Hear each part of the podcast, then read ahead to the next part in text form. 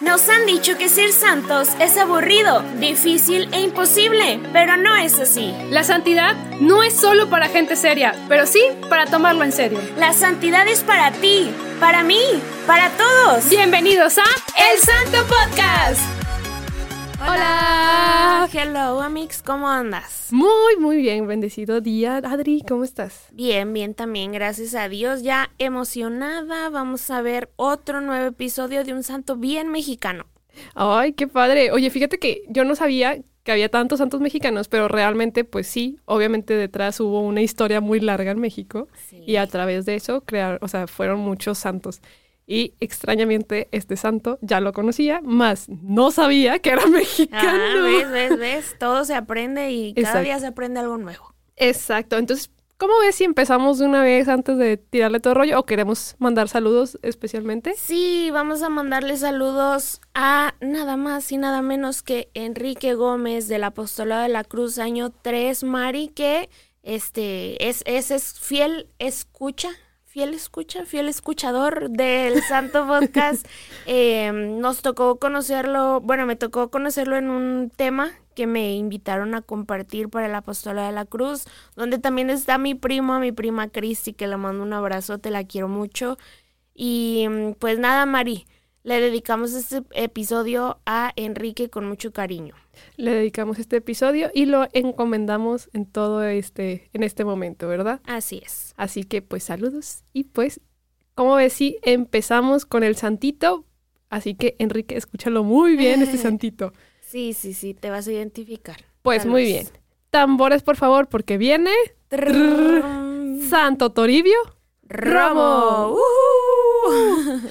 Pues un santo mexicano, porque nació en Jalostotitlán, Jalisco, en 1900, amiga. Oye, ese nombre está muy largo, amiga. Sí, ¿verdad? Jalostotitlán. ¿Quién le pone los nombres a las ciudades? Pero está bien, está muy bonito ese nombre, así que lo vamos a dejar.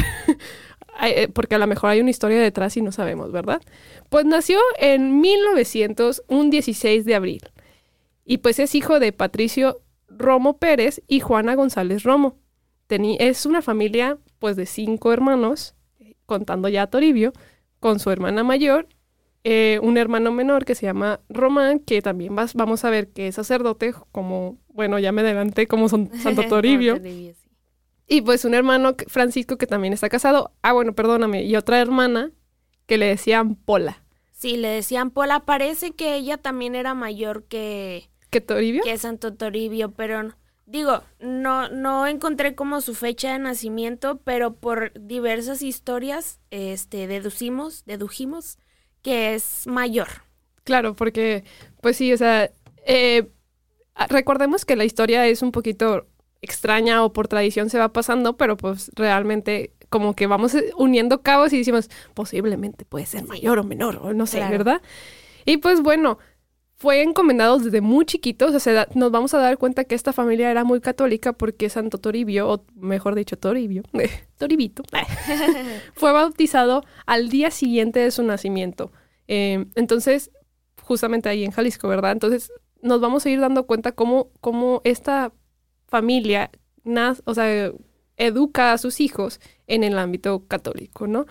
Nos damos cuenta también porque tienen dos sacerdotes, pues obviamente había mucha vocación, ¿verdad? Así es, rindió muchos frutos. Y pues recordemos que eh, pues en el bautizo nos asignan el nuestro nombre eh, con el que vamos a ser hermanos cristianos y pues ahí vamos a conocer el verdadero nombre de nuestro santito que es José Toribio Romo González.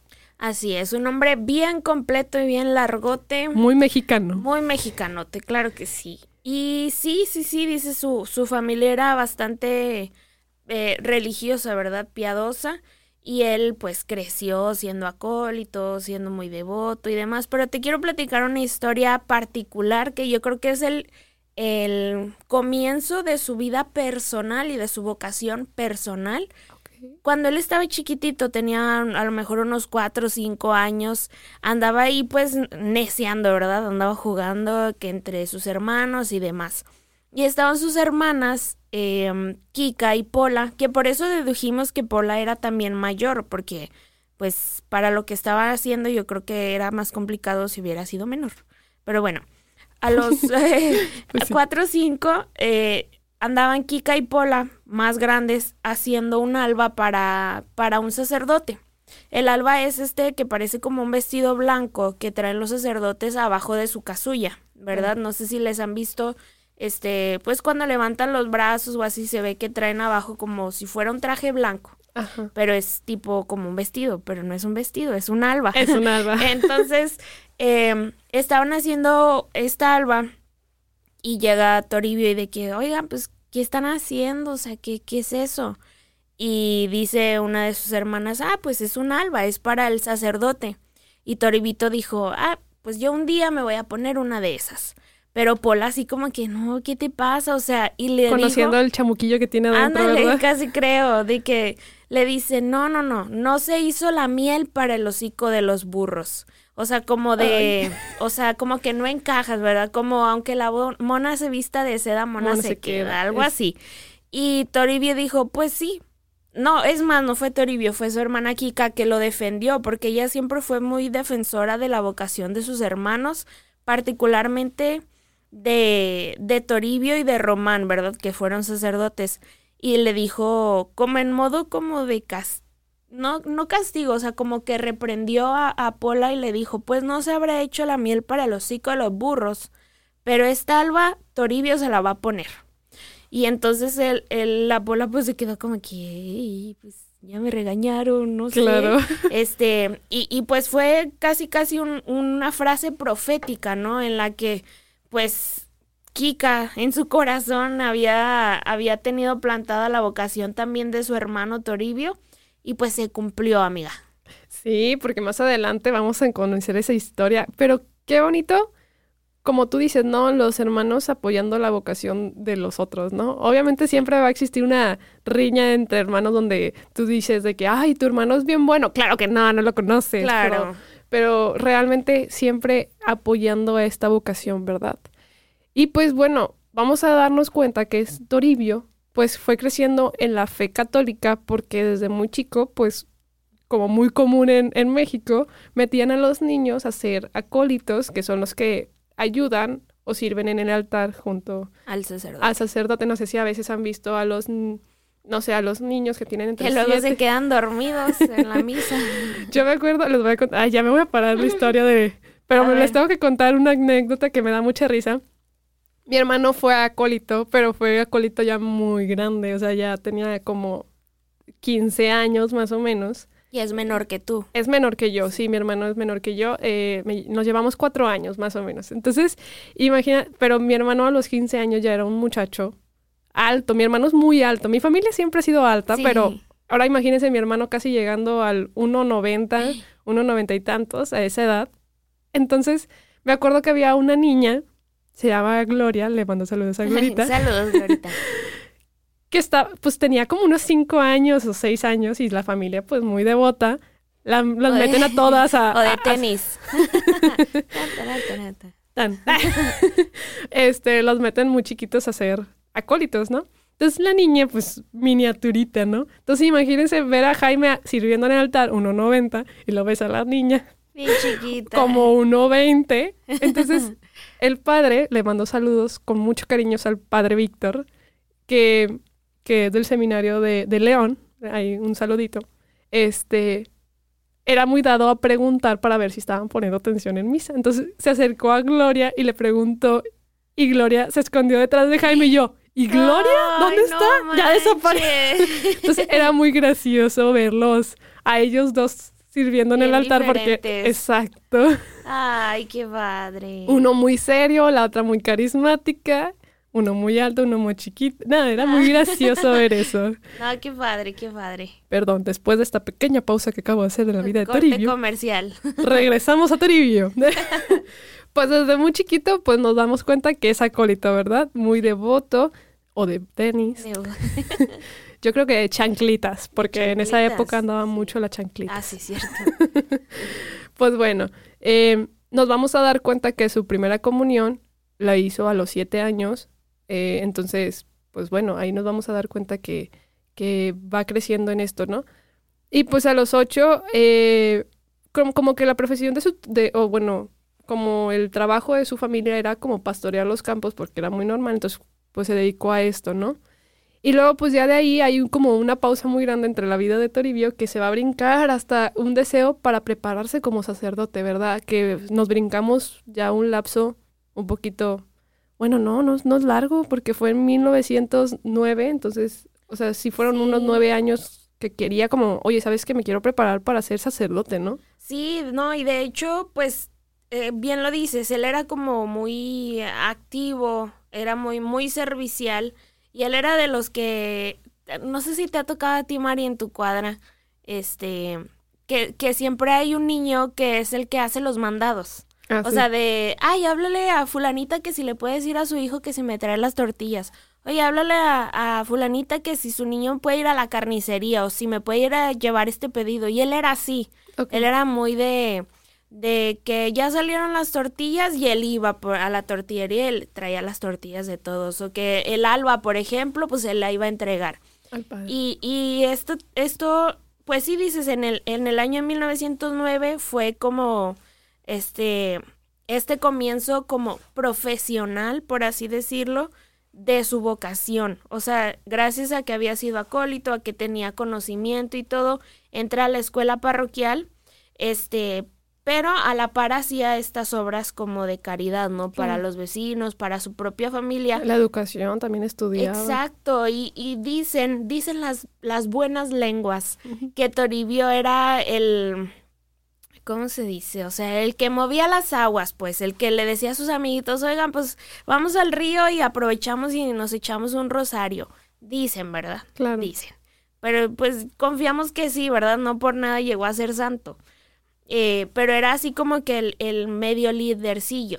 Y pues allá andaban todos atrás de él, rezando el rosario a la orilla del río, Visitando al Santísimo. visitando al Santísimo, ajá.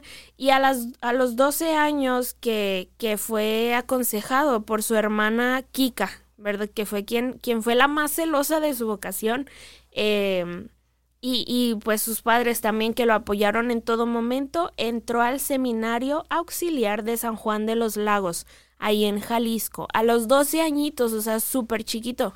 Aquí en Monterrey creo que lo más pequeño que puedes entrar es para entrar a prepa, ¿no? A prepa. sí. Ajá, o sea, ya que terminaste tu secundaria a los 15 años, 16 máximo, si te fuiste extraordinario o algo así, este, ya puedes entrar al seminario, pero en ese tiempo entraban desde muy chiquitos y a los 12 años, pues, ¿qué sería, Mari? 1912. Sí, 1912 entró, entró al seminario. sí, exacto. Es interesante, Adri, porque sí es cierto, o sea, realmente hay congregaciones que los aceptan desde muy chicos, como ingresando a la prepa, pero hay otros que los ingresan ya un poquito más, más grandecitos, como aquí en el seminario de Monterrey, que ya o puedes estar entre la prepa o puedes pasar la prepa, ¿no? Pero ya tienes que tener una cierta como visión más adelante, no sé cómo decirlo, más una madurez, ¿no? ¿Verdad? Claro. Entonces nos vamos a dar cuenta que Toribio, pues desde muy chiquito ya tenía este deseo de, de, de ser eh, seminarista, ¿no? Ser sacerdote en un futuro, ¿no? Y pues bueno, nos vamos a ir dando cuenta. Algo que mencionó Adri que me gustó mucho fue lo del celo de, de su promotora vacacional, que fue su propia hermana, ¿no? Y recordemos que los seminaristas, que por cierto hay que hacer mucha oración por el mes del seminario y por nuestros seminaristas, porque solventar sus gastos económicos, que también lo hizo Kika, pues es un trabajo un poquito eh, fuerte porque pues ellos al final de cuentas tienen que concentrarse en el estudio y pues no pueden generar estos ingresos. Entonces, pues adoptar un seminarista realmente es tan valioso y pues bendecir también a estas familias que lo hacen por sus hijos también, ¿no?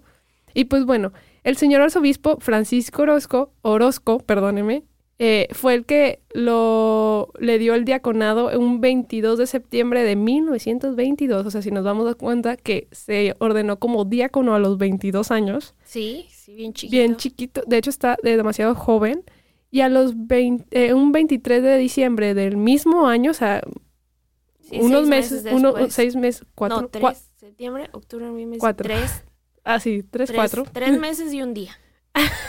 Exacto. Ahí tenemos una falla con las matemáticas, qué oso, pero Yo bueno. por eso soy de letras, yo por eso soy de letras, yo no. No, yo a no voy a- yo no tengo no defensa. este, yo no tengo defensa. Ahí lo dejamos, ¿no? Lo ordenan sacerdote, o sea, unos meses después fue ordenado sacerdote a sus 22 años de edad y pues bueno, ya vamos a descubrir que su primera misa fue despuesito, obviamente, y, y justamente fue, eh, creo que en el templo de la Virgen, dedicado a la Virgen de Guadalupe, ¿no? Sí. Sí, es que ese templo, Mari, lo empezó a construir él. Entonces, Ah, este, él por, pues sí, por su devoción, el terreno que tenían y todo, él dijo, no, pues yo quiero dedicarle un templo a la Santísima Virgen María y él comenzó los cimientos, o sea, él, no sé si haya ido a poner la primera piedra, pero él, este, fue quien decidió que quería tener este templo, el cual hasta la fecha existe en el, en el terreno donde estaba también su casa. Y pues bueno, lo ordenan a él diácono y él quería que su cantamisa fuera en... Su cantamisa es la primera misa que ellos ofician como sacerdotes. Él quería que fuera en ese templecito que había construido. Y no sé cómo estuvo así la cosa, que, que no estaba listo, que sí estaba listo, y pues los tiempos de Dios se acomodaron Perfecto. y se ordenó, este, sí, en diciembre y su cantamisa se la programaron hasta, Hasta el el- 5 de enero. Ajá, entonces el 5 de enero él pudo oficiarla en ese templo que él quería. Exactamente. Y de hecho, em, nos vamos a dar cuenta que, que, que Santo Toribio es, fue un corto, fue muy corto su camino en el, en el caso del sacerdocio, porque más adelante vamos a ver cómo, cómo va a estallar algo que va a impactar en su, en su en, pues sí, en nuestra vocación, en nuestra, en nuestra fe. Más adelante lo vamos a ir platicando porque ahorita ya siempre me adelanto, Dios mío, Adri, O deténme, sea, por favor. Mariana anda bien acelerada porque Sí. le traje dos, dos cafés bien ya, ya cargados. sé, estoy así como que con toda la pila. Se le anda saliendo el corazón, amigos, pero es- está bien, yo aquí la cuido. Gracias, amiga. Tú siempre apoyándome. Oigan, pues bueno, eh, para, no se- para no distraernos y seguir con Toribio, ¿verdad? Prestó sus servicios en Sayulita, que bueno, está relativamente ahí cerquita. Sí, sí, sí. sí. Sí, pues está cerquita, pues. Claro.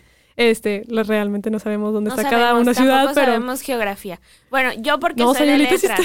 Tú porque tienes que saber, María. No, sí, sí Eres está. Ah, bueno. qué oso. Ah, Aquí ya nos estamos ventaneando. Sí, pero bueno, gajes del oficio. Bueno, es para que se rían un poquito de nosotros, no se preocupen. Sí, de nosotros y con nosotras.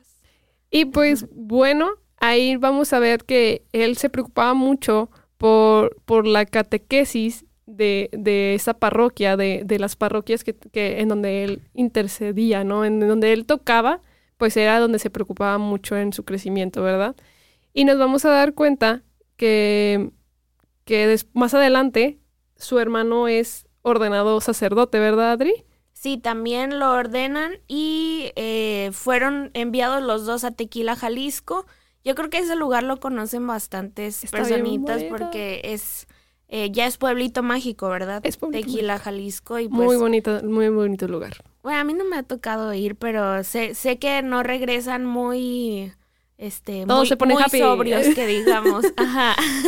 Este, No, pero está está, bien, está bien. Y, y los enviaron a hacer su misión a Tequila, Jalisco, como vicarios, y entre Toribio y su hermano Román, pues se repartieron el trabajo ministerial, ¿verdad? Estaban ahí, pues que Oye, pues tú vete a la capilla a dar la misa, yo me quedo aquí en parroquia y la próxima semana le hacemos al revés y tú atiende a matrimonios, yo atiendo a jóvenes, yo me imagino que así se repartían.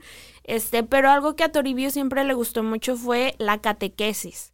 Y él estuvo como muy, em, muy involucrado con la educación de los cristianos. Yo me imagino que en ese momento la catequesis no era solo para los niños, sino también para muchos adultos, ¿verdad? Muchos que, adultos. que a lo mejor no tuvieron la oportunidad cuando eran más pequeños y pues en algún momento tenían que aprender.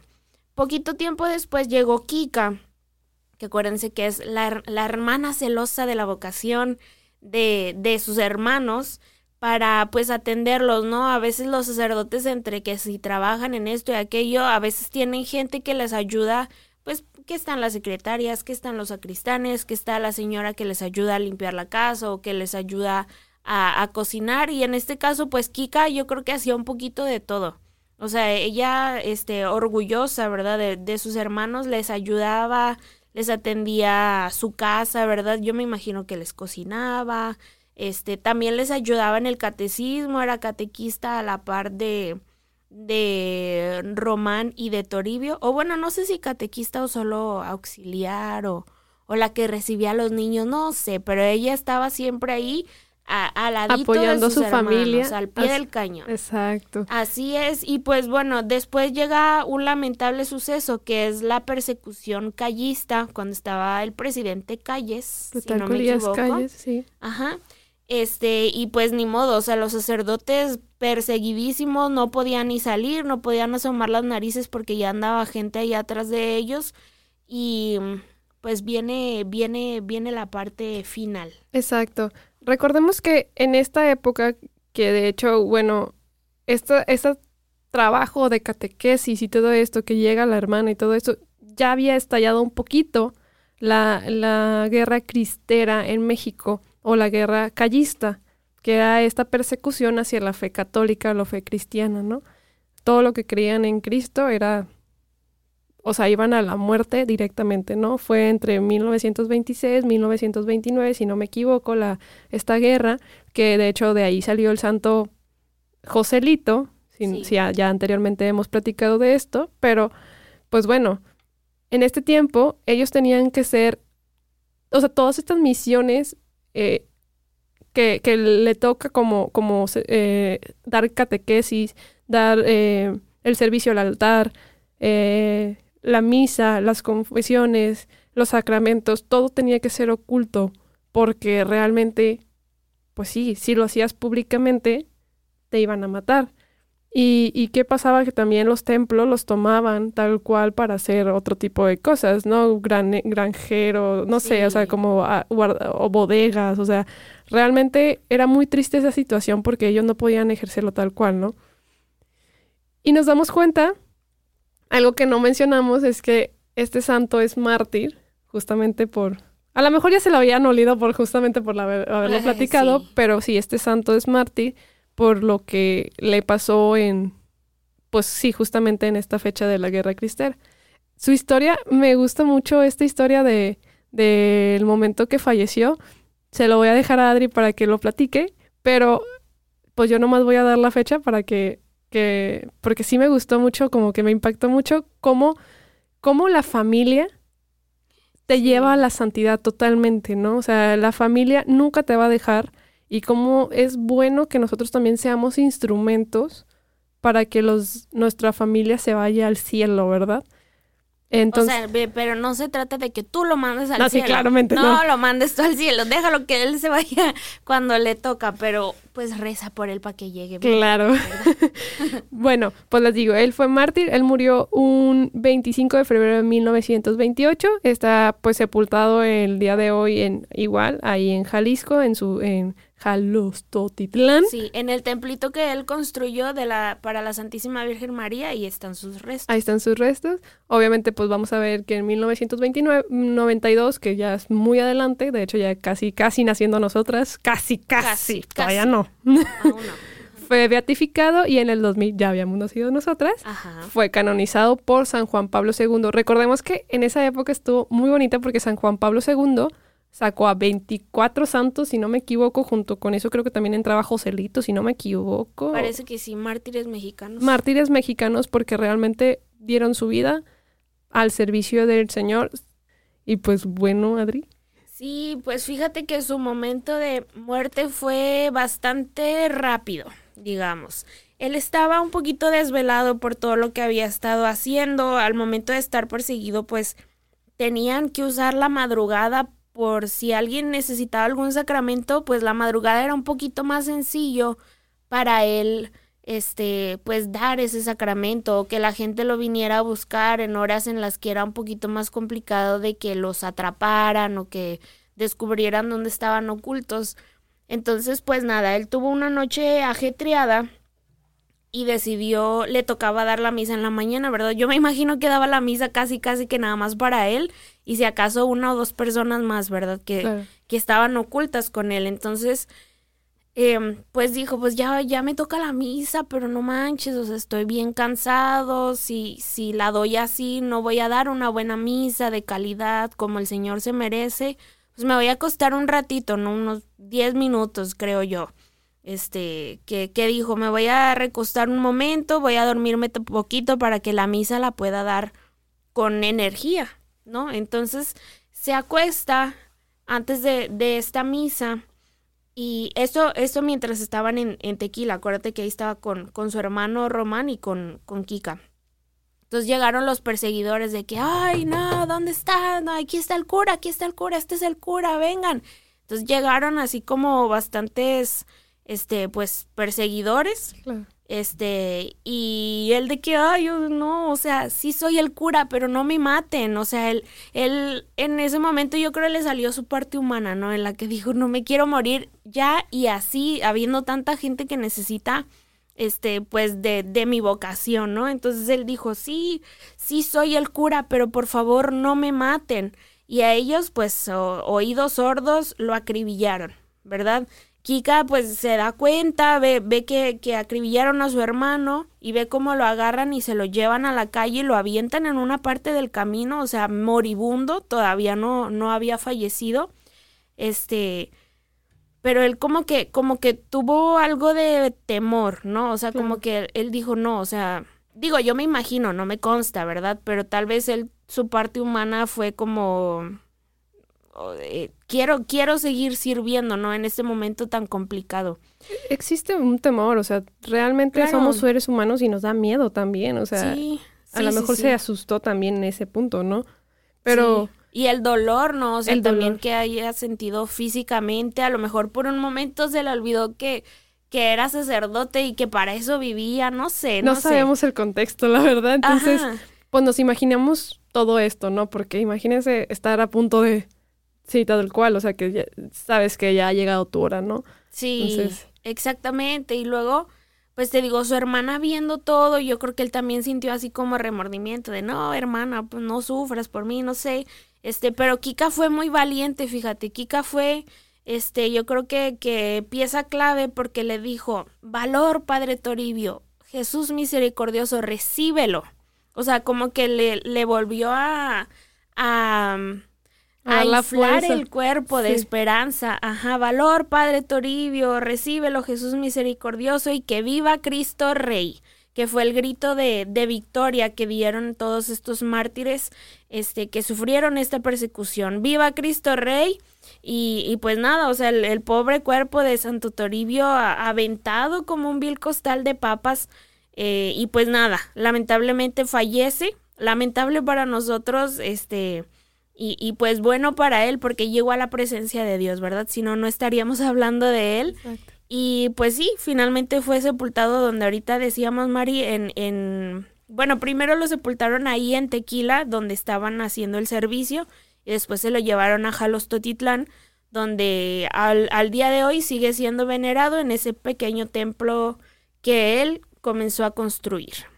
Es correcto. Entonces, a partir de ahí fue un, pues una agonía para el pueblo que de hecho creo que los fieles eh, bueno, la tradición dice que los fieles empezaron así como a quitarle las reliquias, o sea, en este caso, pues parte de su de su ropa, eh, a lo mejor un, cabello. Recordemos que, pues, las reliquias es algo que el, el, santo, pues, hay reliquias de primer grado y segundo grado que es el eh, objetos que el santo haya tocado o, o, o parte de su cuerpo que tenga, ¿no?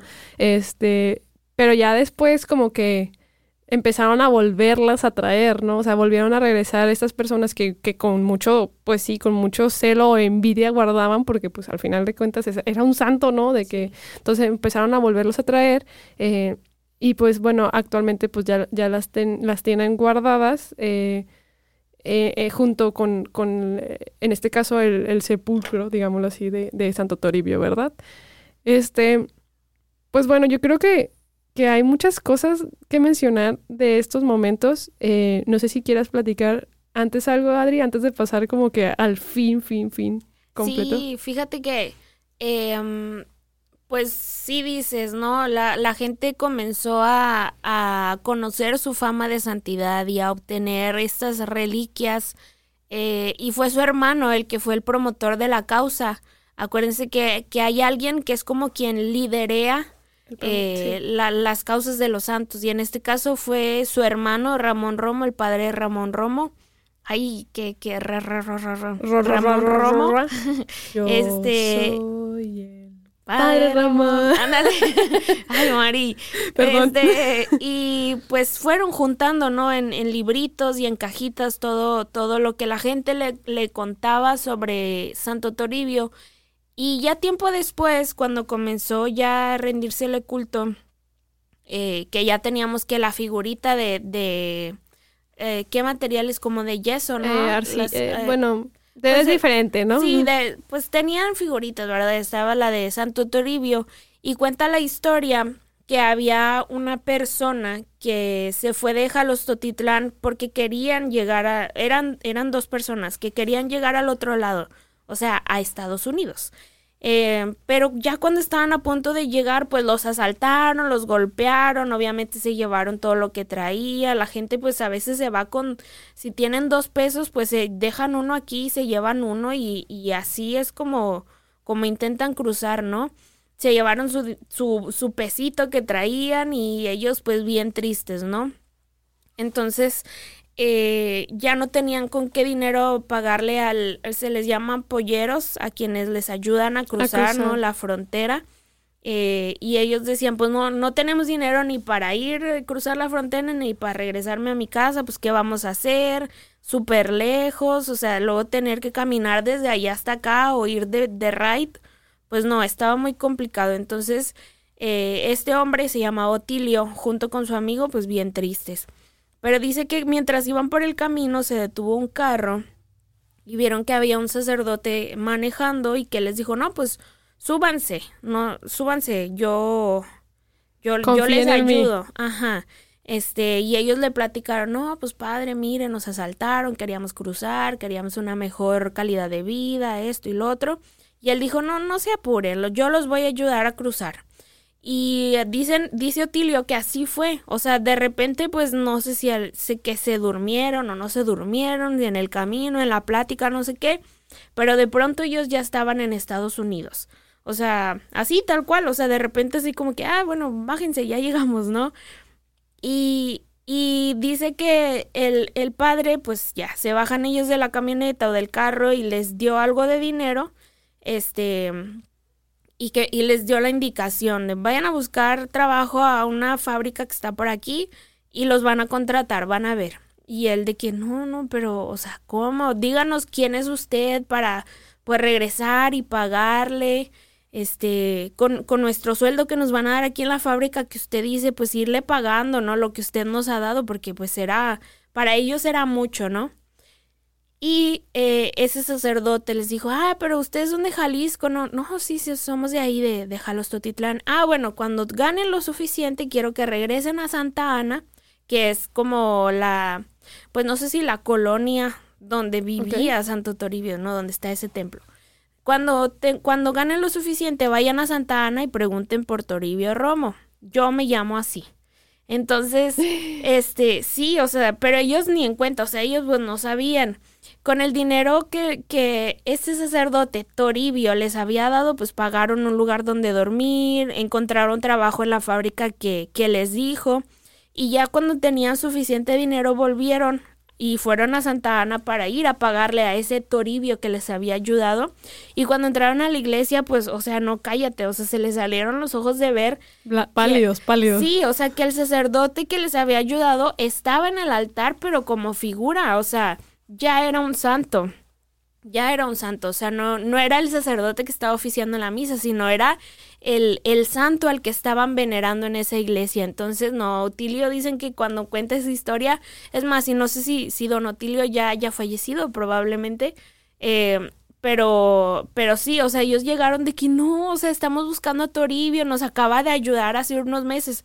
No, pero ¿cómo te va a ayudar hace unos meses? Murió hace años. Ajá, hace 70 años que él ya se había muerto, ¿no? Entonces, este, por eso también a Toribio le dan el título del santo de los migrantes. De los migrantes. Entonces, pues no, o sea, súper especial su historia y hay muchas historias de, de gente que trata de cruzar la frontera y que ha sido ayudada por Santo Toribio, lo cual le, le ayudó mucho más para, para que su proceso de canonización fuera completado.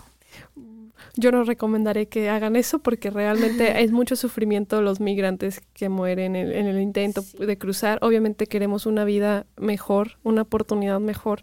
No es de juzgar a estas personas porque realmente ellos están en esa búsqueda, pero eh, es muy difícil. Entonces sí hay que orar mucho por nuestros hermanitos migrantes que buscan una mejor vida, salir de un, de a lo mejor un país que realmente está viviendo una crisis Claro. y orar mucho por, por, por eso, ¿no? Y encomendarlos a Santo encomendar Toribio Romo. a Santo Toribio Romo. Y, y, pues bueno, este, realmente creo que de Santo Toribio podemos recaudar mucha información. Recordemos que, que vivió una guerra.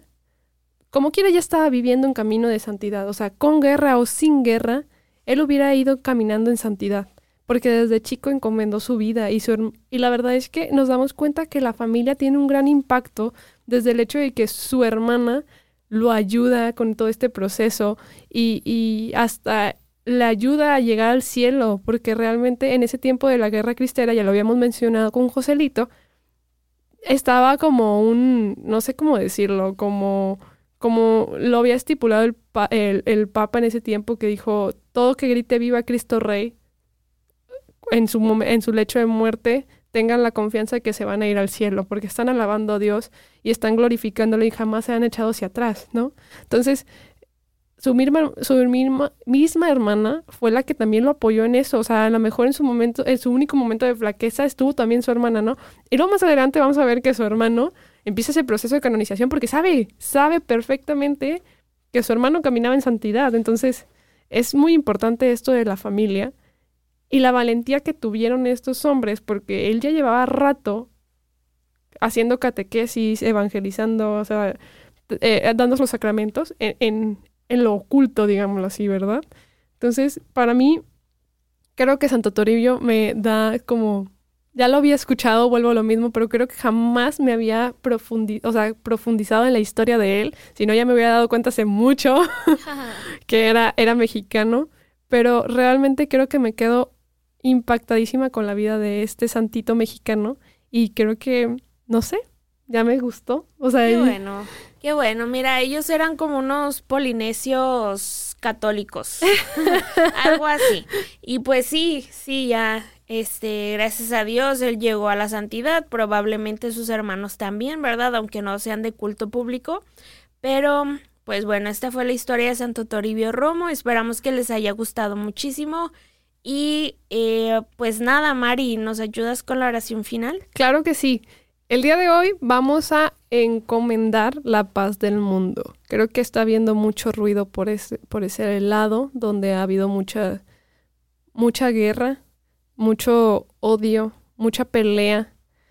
Al final de cuentas, somos hermanos y lo que buscamos es la felicidad. En lugar de querer tener más, deberíamos de, de buscar ser o sea, buscar amarnos más, mejor dicho, amarnos y buscar esta paz que, que tanto Dios nos regaló en, este, en, en, su lecho, ¿no? Él nos dio esa, ese perdón y esa paz, pero pues bueno, al final de cuentas somos tercos y a veces nos queremos perder, ¿verdad? Así que nos encomendamos en eso y nos ponemos en la presencia del Padre, del Hijo y del Espíritu Santo. Amén. Amén.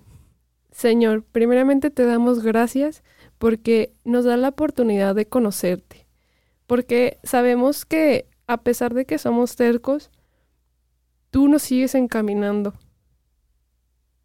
Por favor, Señor, te queremos ofrecer nuestros días para que nos regales tú la paz, para que nos enseñes y nos guíes hacia la verdadera paz. Abre nuestros ojos, nuestros corazones y danos la valentía para decir no a la guerra y amarnos más como hermanos. Señor, por favor ayúdanos a ser valientes como Toribio, como ese santito que él dio su vida por decir y gritar, viva Cristo Rey. Amén. Amén. Muy bien, entonces un episodio más se ha llegado y pues para despedirnos recordemos eh, de las jaculatorias que siempre decimos, no sin antes invitarlos a que nos vayan y nos escriban a Instagram y nos cuenten qué santo es el que quieren que hablemos próximamente. Muy bien, Adri, ¿estás lista? Así es, y bueno, Santo Toribio Romo, ruega por nosotros. Santos y santas de Dios, rueguen por nosotros. Adiós. Bye. Adiósito.